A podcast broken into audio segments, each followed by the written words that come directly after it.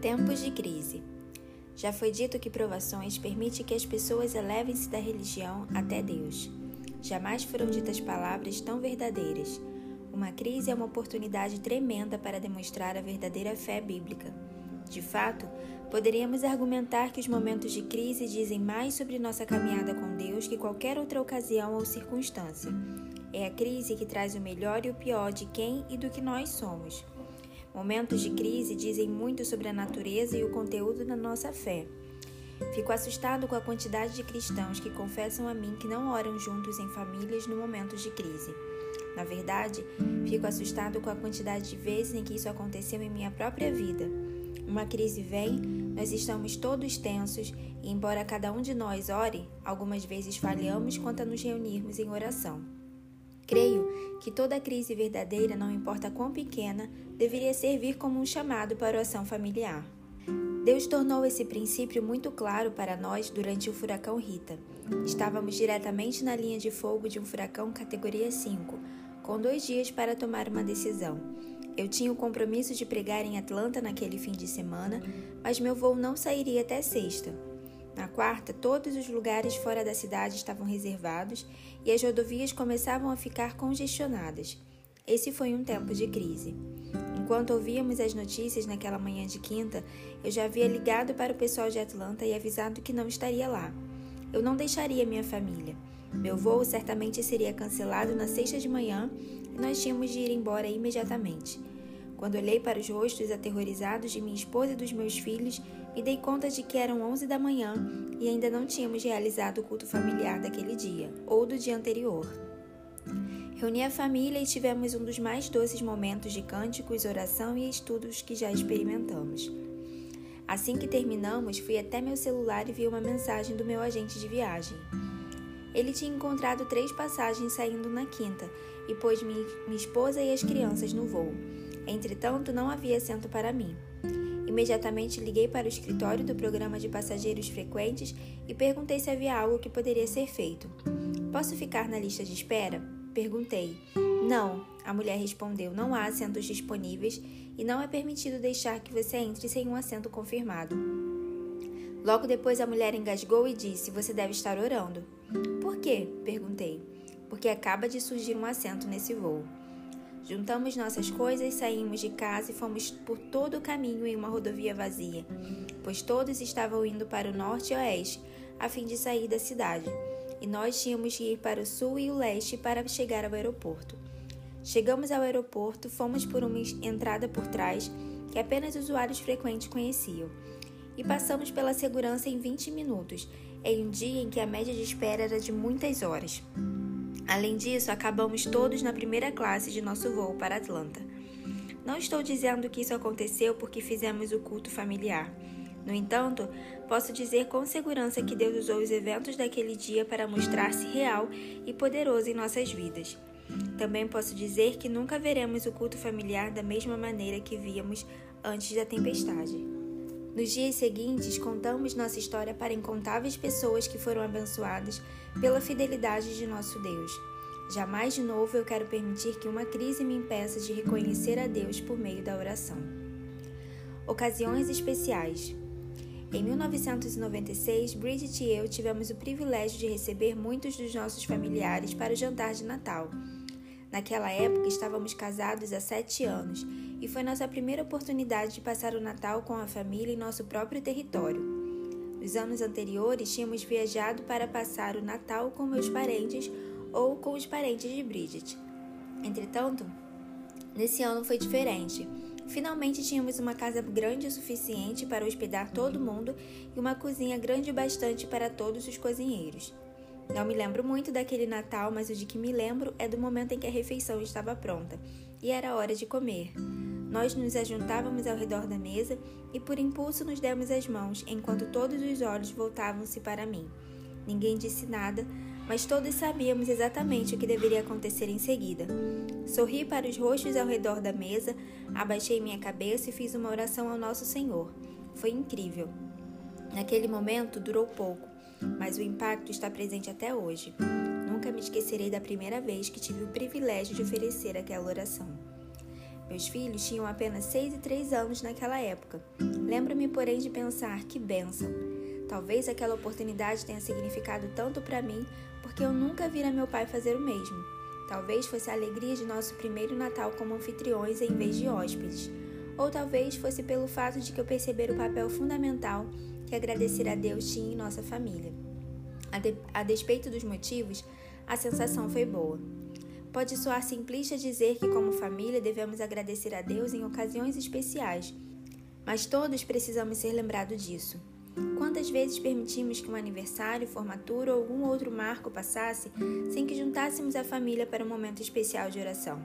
Devemos tirar vantagem de toda oportunidade que tivermos para marcar com orações de agradecimento a Deus ocasiões especiais ou momentos importantes.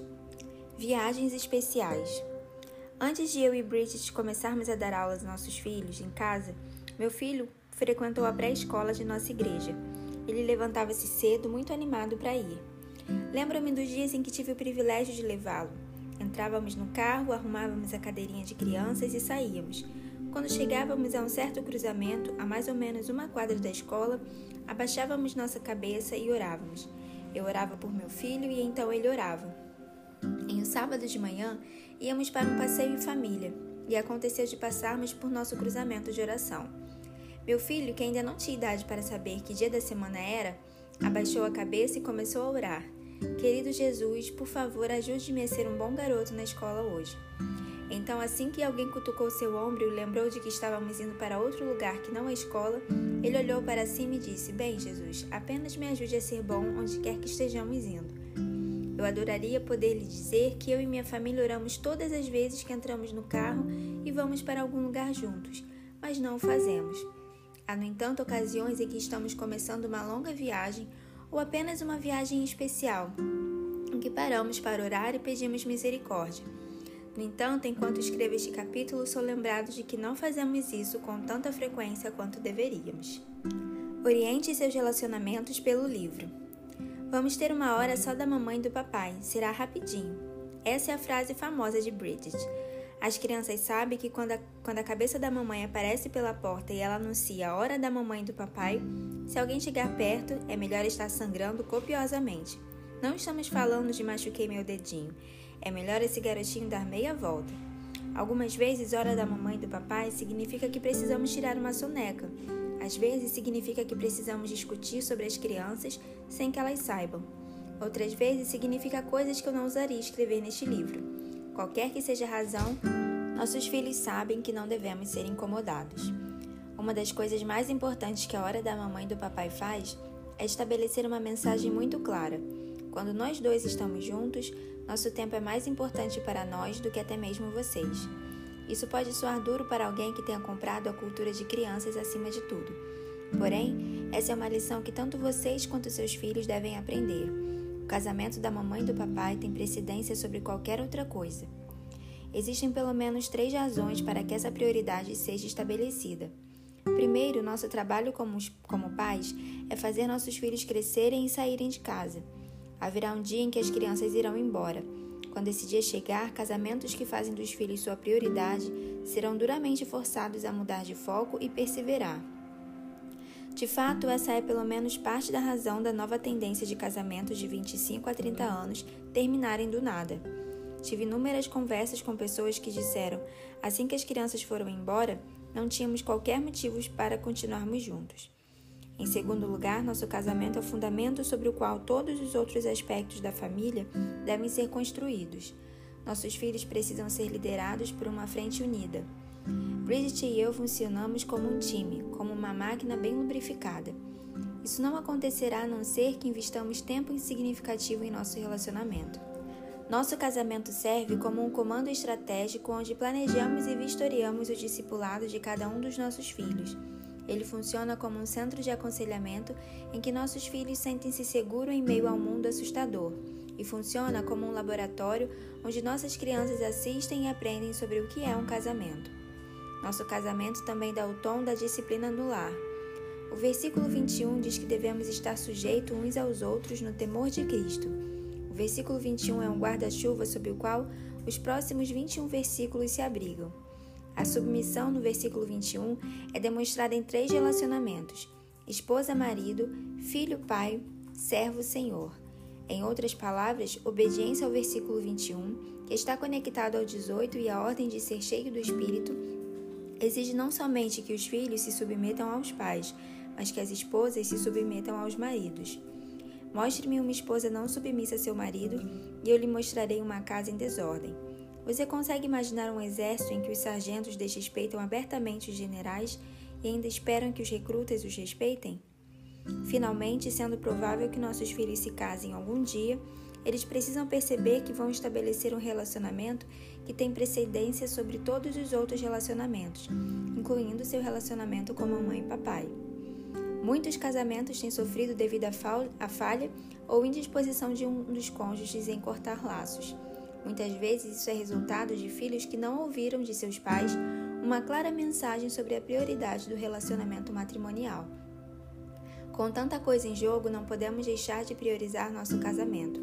Isso é especialmente verdadeiro se desejamos experimentar fidelidade que perdure por gerações. Entrando em ação. Primeiro, faça uma lista de potenciais ídolos em sua vida. Existe algo em sua vida que exija de você coisas que são devidas apenas a Deus? Se a resposta é sim, identifique-as. Peça a seus filhos que participem do processo. Segundo, reúna sua família e decida como vocês destruirão os ídolos em suas vidas. Podem existir coisas que você precisa tirar de sua casa. É mais provável que haverá coisas que você também vai precisar tirar de sua agenda. Terceiro, tenha um tempo especial para oração e arrependimento em família. Confesse o pecado da idolatria diante de Deus Receba o perdão de Deus e celebre a liberdade renovada de que agora você desfruta.